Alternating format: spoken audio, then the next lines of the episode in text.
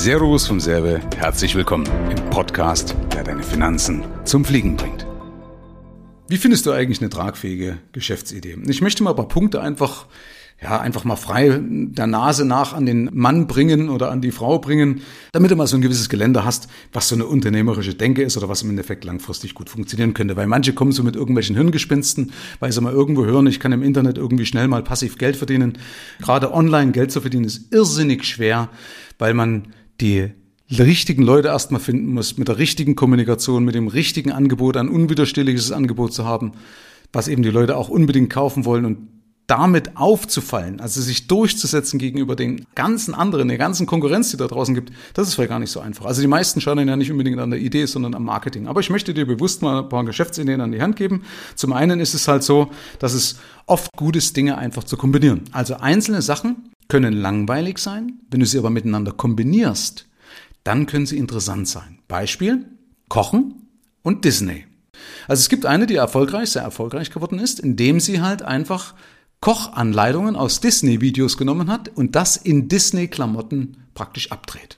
Ja, also beides alleine gibt's schon haufenweise, aber in dieser Kombination nicht. Also alleine nur so eine kleine Kombination war ein riesen Gamechanger im Endeffekt für den Bereich. Und da gibt's viele andere Möglichkeiten, auch wenn du vielleicht mal über den Tellerrand hinausschaust, wo du sagst, ich kann ja einfach zwei Sachen miteinander kombinieren und schon habe ich das. Gibt's viele Beispiele aus der Geschichte. Oder anderes Beispiel, warum ist Tinder so erfolgreich geworden? Es gab ja vorher schon erfolgreiche Dating-Apps.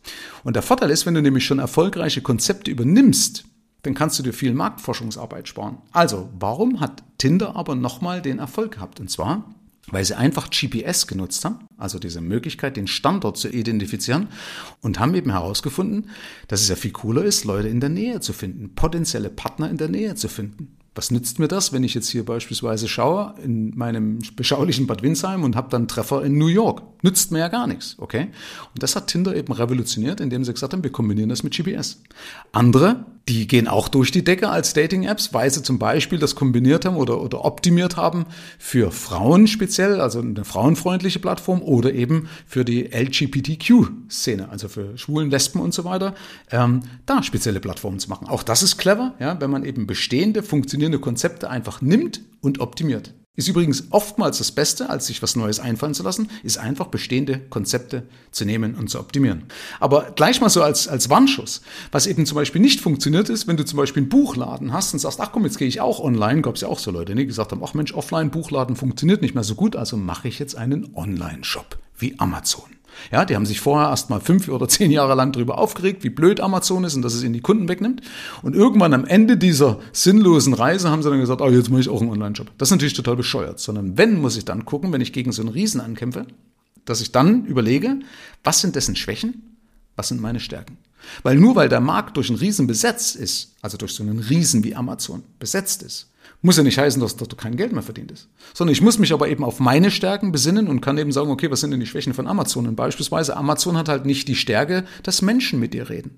Weißt du, dass du eine ganz coole Buchempfehlung kriegst? Also wenn ich jetzt einen Buchladen hätte, dann würde ich schauen, okay, meine Stärke ist, ich kann von Mensch zu Mensch Leute beraten und kann denen zum Beispiel sagen, welches Buch sie besonders gut finden könnten. Also ich kann ihnen einen Vorschlag geben, weil ich die Leute besser kenne als vielleicht ein Amazon-Algorithmus, wobei ich glaube, gar nicht glaube, dass das so richtig irgendwie gut funktioniert und gute Vorschläge bringt. Ja, wüsste ich jetzt gar nicht. Aber das kann ein Mensch eben gut machen, wenn er eine gute Intuition hat und eben auch ein paar Eckdaten von dir weiß und sagt, ach Mensch, da steht eher mehr so auf Kriminalromane und dann kann ich dem das und das mal vorschlagen. Ja, das ist eine Stärke. Oder eine Stärke kann auch sein, dass ich dort eine Community schaffe, also eine Gemeinsamkeit, ein Lesezirkel, dass ich Leute einladen kann, die eine Lesung halten, Autoren einladen und so weiter und so fort. Das wäre doch eine Stärke eines Buchladens vor Ort. Also das erste Learning daraus, nicht unbedingt gleich aufgeben, weil es durch irgendeinen großen Player besetzt ist.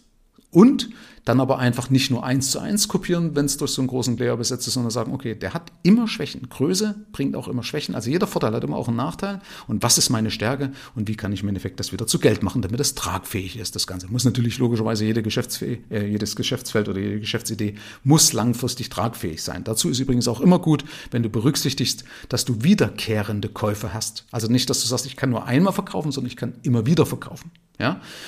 Solche Abo-Modelle zum Beispiel oder so clevere Modelle wie mit den Kaffeekapseln, die einfach nur eine kleine Einstiegshürde haben und das Geld ist dann mit den Kaffeekapseln verdient, also dass dann Folgekäufe möglich sind. Ist viel cleverer, weil dann kriegst du es viel tragfähiger. Und äh, nochmal als Fazit, es ist also viel einfacher, Dinge nachzuahmen. Also nicht unbedingt immer was Neues zu entwickeln, sondern einfach Dinge nachzuahmen und sie neu zu verpacken. Ja, wie gesagt, weil dann spart man sich oft auch die Arbeit der Marktforschung, die Arbeit auch mit Testkunden, also Leuten da draußen, zu testen, ob die dir das Produkt wirklich aus der Hand reißen. Also Achtung, bitte nicht im Freundeskreis, weil die sind dann viel zu nett zu dir, sondern wirklich Leute draußen, äh, die dann sagen, ja, das will ich unbedingt haben, damit du dann wirklich auch ein unwiderstehliches Angebot für dich kreiert hast. Gestatte mir noch mal eine kurze Anmerkung. Es ist nämlich möglich, dass du meinen Podcast auch kommentieren kannst. Also auf meiner Homepage michael-serve.de, wenn du da unter Publikationen findest du meinen Podcast und da findest du die einzelnen Folgen mit der Möglichkeit zu kommentieren. Also, wenn du magst, nutz das ganz gerne. Gib mir mal ein Feedback oder kannst du natürlich auch nutzen, um mir Fragen zu stellen. Guten Flug, bis zur nächsten Folge. Dein Michael.